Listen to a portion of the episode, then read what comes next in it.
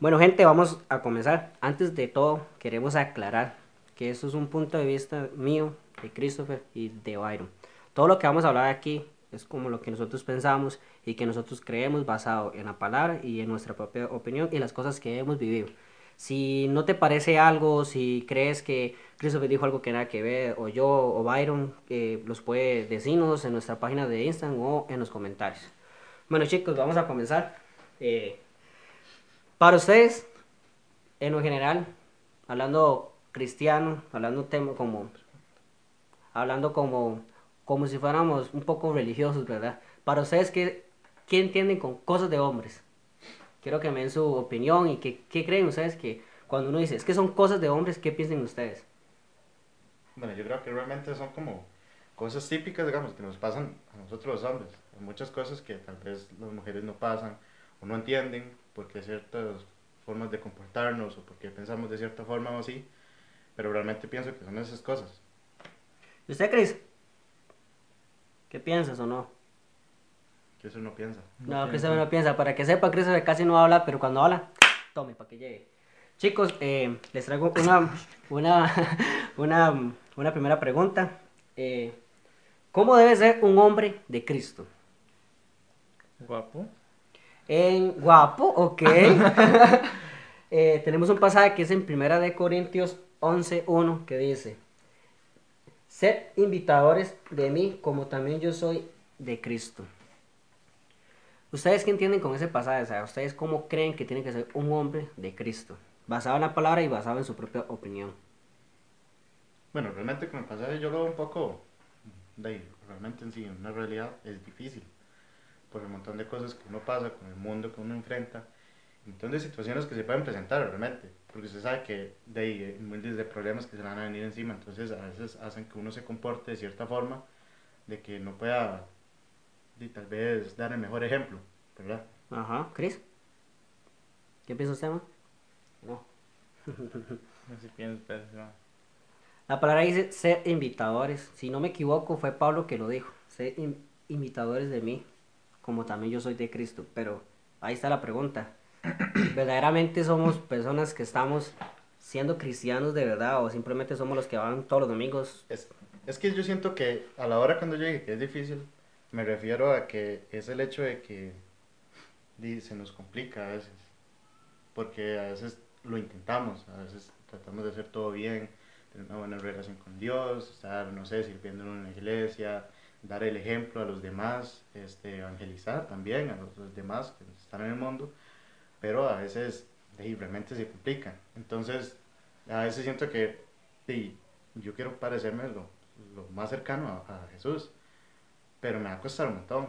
Y cuesta porque, si viéndolo bien, tenemos bastantes problemas, tenemos circunstancias que pasan en todo lado. Y ustedes, que muchos aquí son cristianos, sabemos que servir en una iglesia cuesta mucho.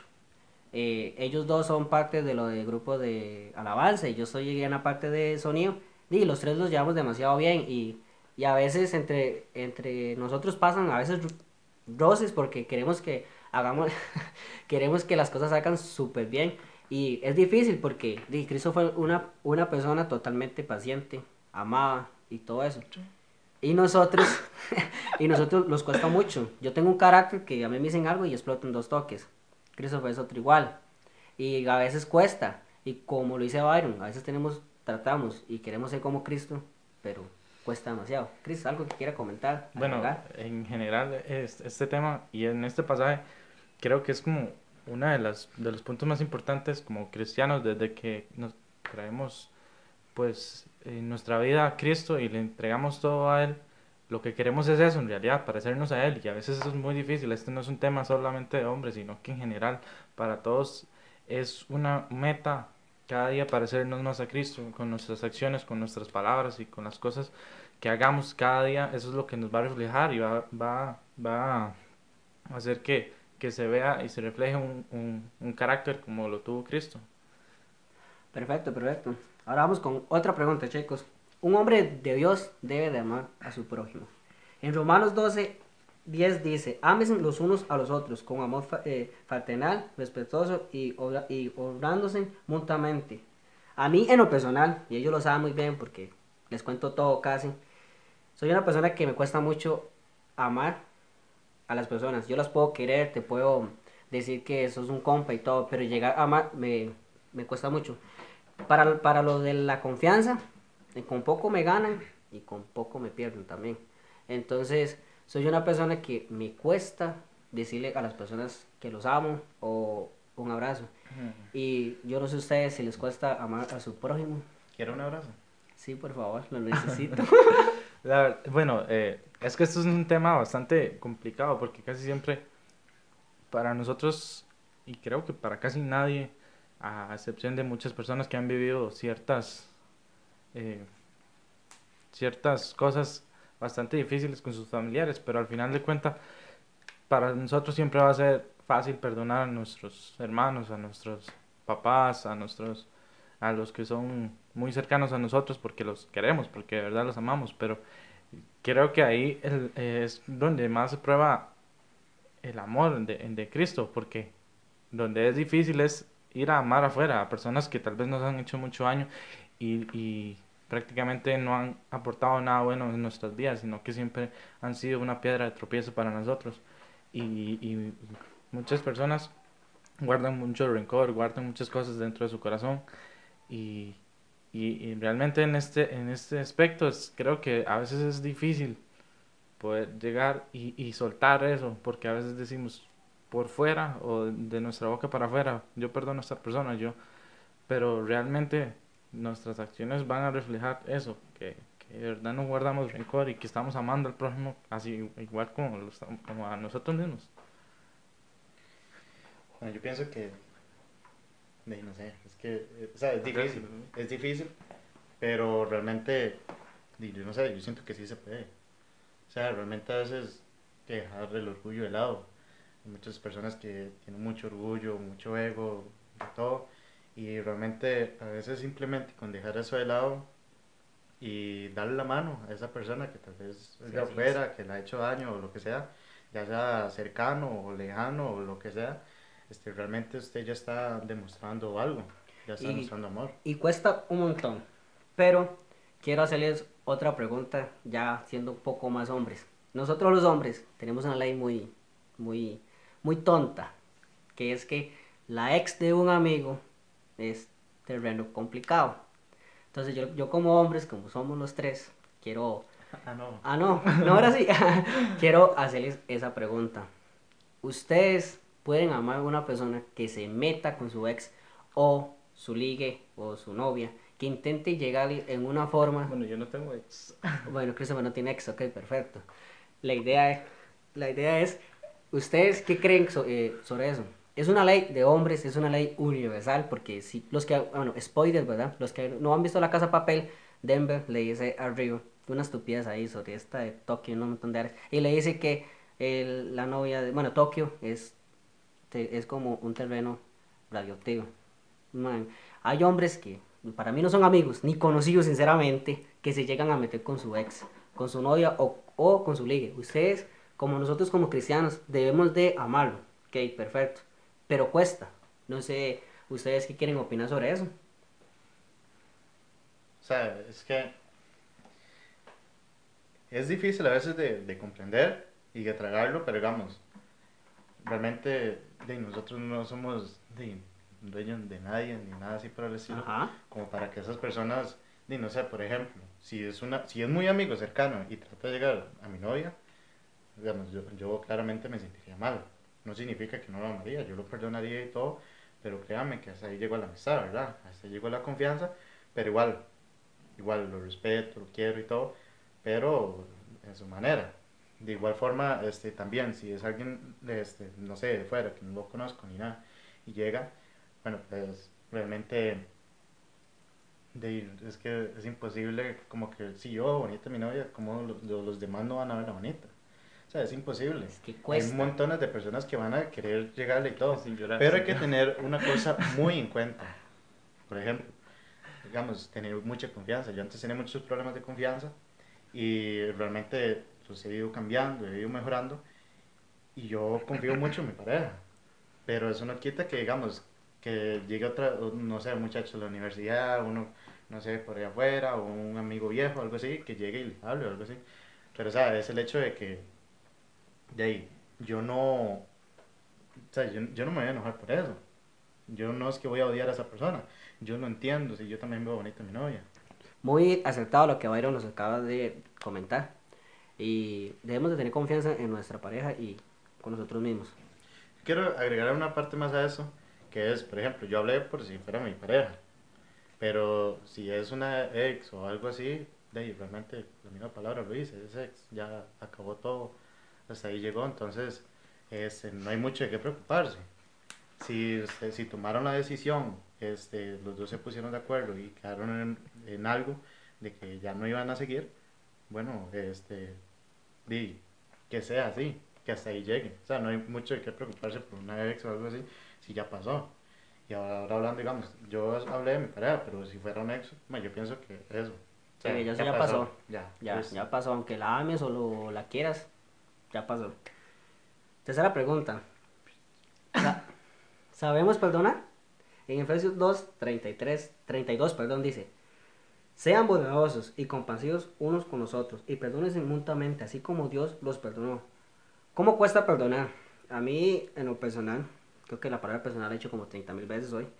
A mí me cuesta mucho perdonar porque yo soy una persona que siempre doy de más. Y no me importa dar de más, ayudar de más, servir de más, amar de más, querer de más. Pero De más. de Mark, uff. entonces me cuesta mucho porque a veces espero un trato de las personas y no me lo dan. A veces pienso que las personas pueden hacer lo mismo que yo llegué a hacer.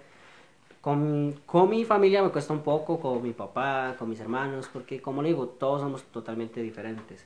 Entonces chicos, ustedes alguna vez, no digan nombres, ¿verdad? Porque no queremos problemas. ¿ah?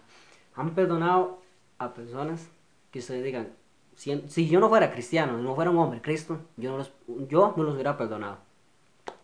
No sé si lo han hecho o no lo han hecho. Bueno, eh, es que el tema del perdón es muy amplio, pero creo que, que al final Dios, el, el amor que, que hay uno, se logra perdonar.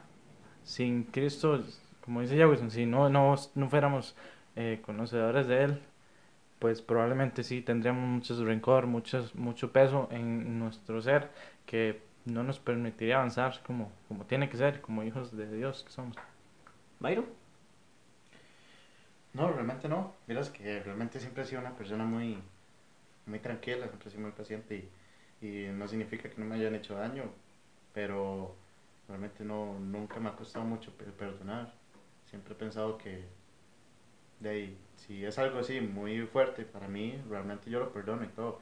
Pero lo, lo que es importante es lo que usted tome después de, de decisión, después de perdonarlo. Ok, si yo perdono a una persona que me hizo daño, pero yo no voy a seguir siendo, eh, no sé, el super mejor amigo de esa persona. Claramente las cosas cambian.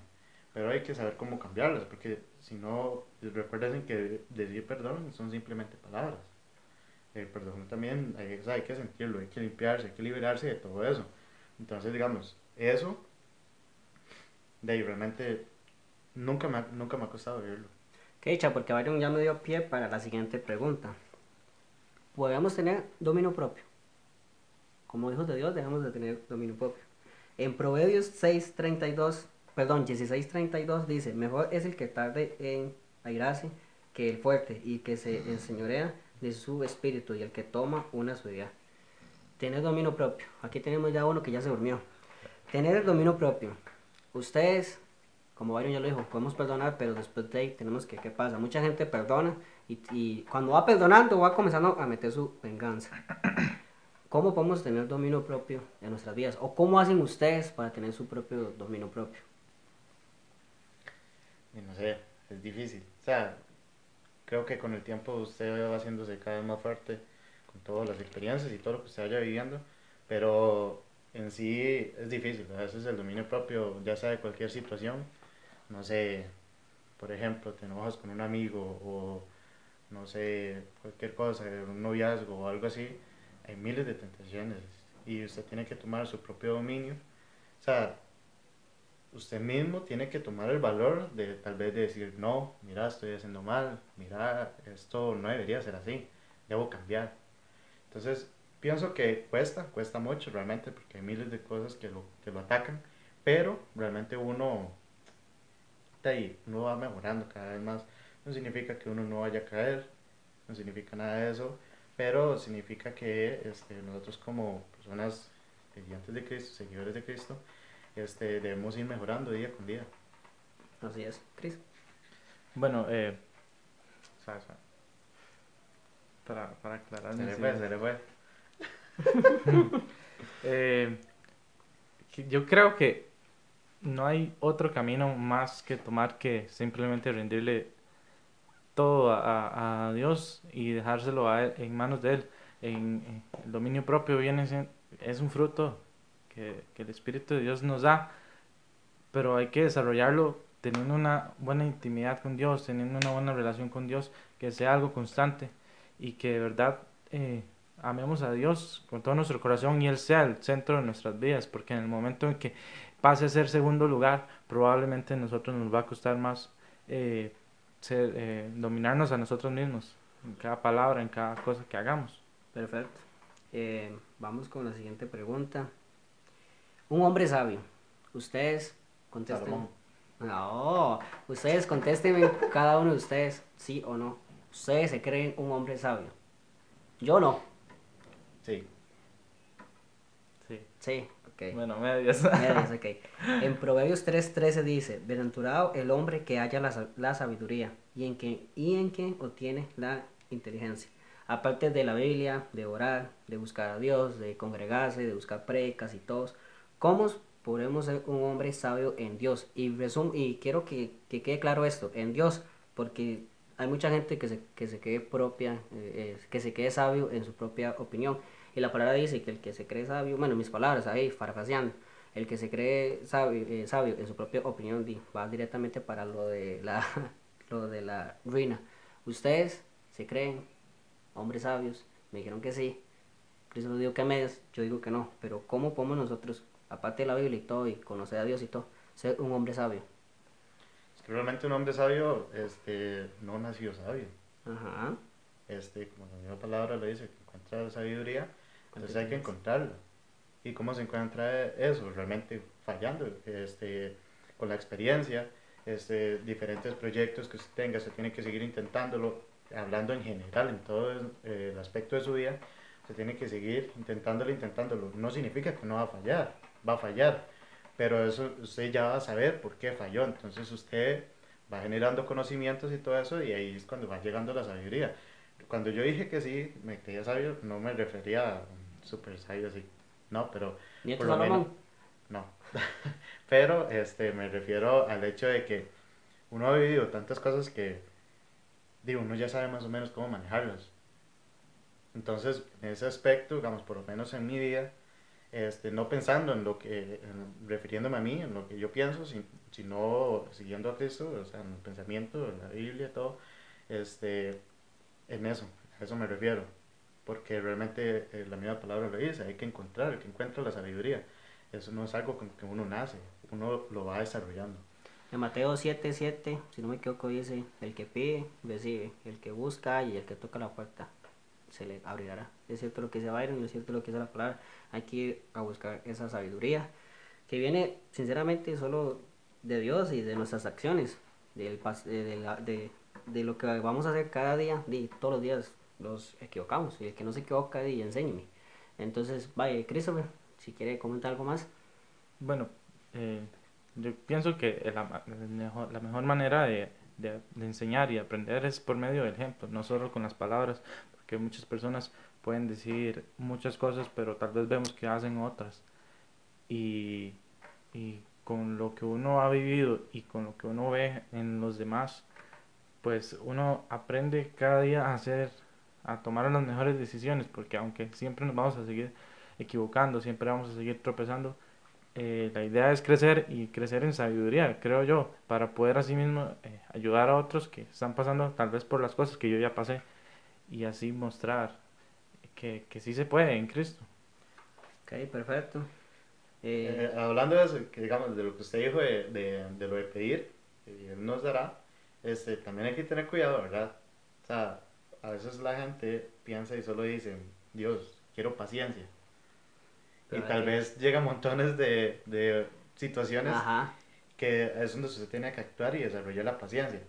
Pero es que usted le está pidiendo a Dios eso, y a veces usted dice, "De ahí, Dios no me responde, no me da paciencia, pero es que usted tiene que desarrollarla.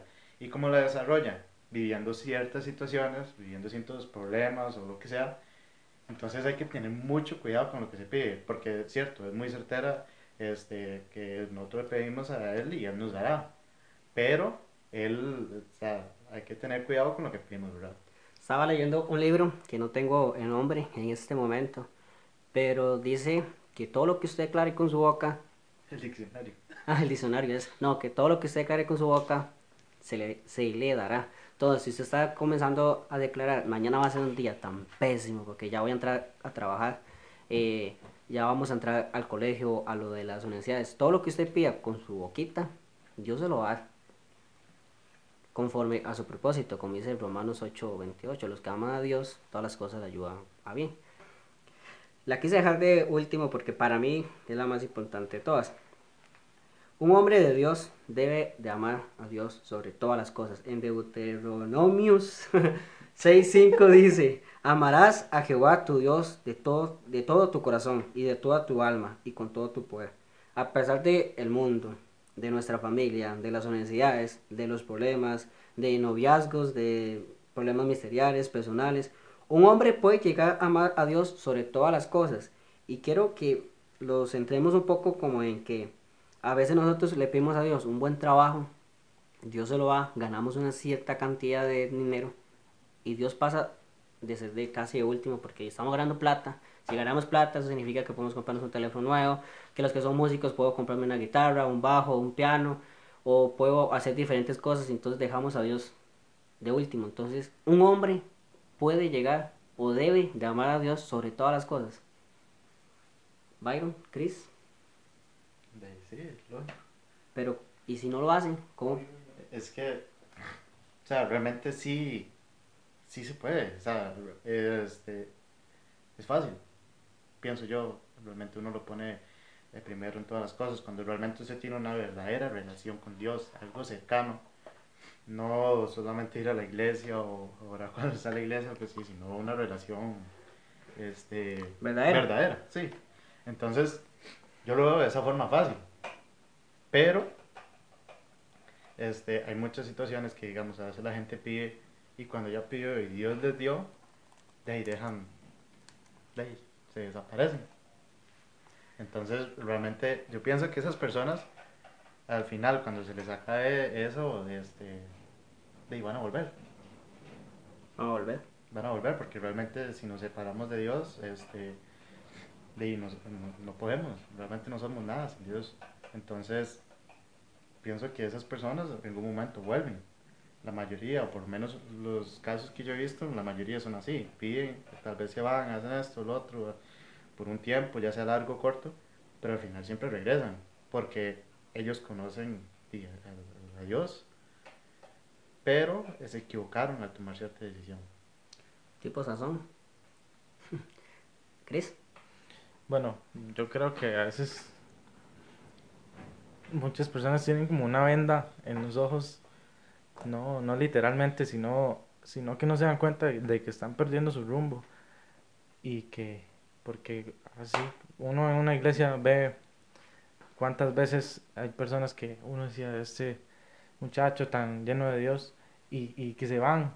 Y, y a veces es muy triste pensar en todo eso, pero es porque tal vez tienen una venda que no los, que, que, que ellos mismos se las ponen para, para no darse cuenta de que mira, estoy haciendo esto, estoy equivocándome y estoy poniendo primero otras cosas y cuando, cuando permitimos que esto pase, eh, entre más tiempo lo, lo alarguemos, más difícil va a ser volver. Siempre hay que autoexaminarse a nosotros mismos y decir, mira, est- estoy invirtiendo más tiempo en redes sociales, estoy invirtiendo más tiempo en mis amistades o en fiestas o, o o, lo que en sea. el propio servicio a Dios.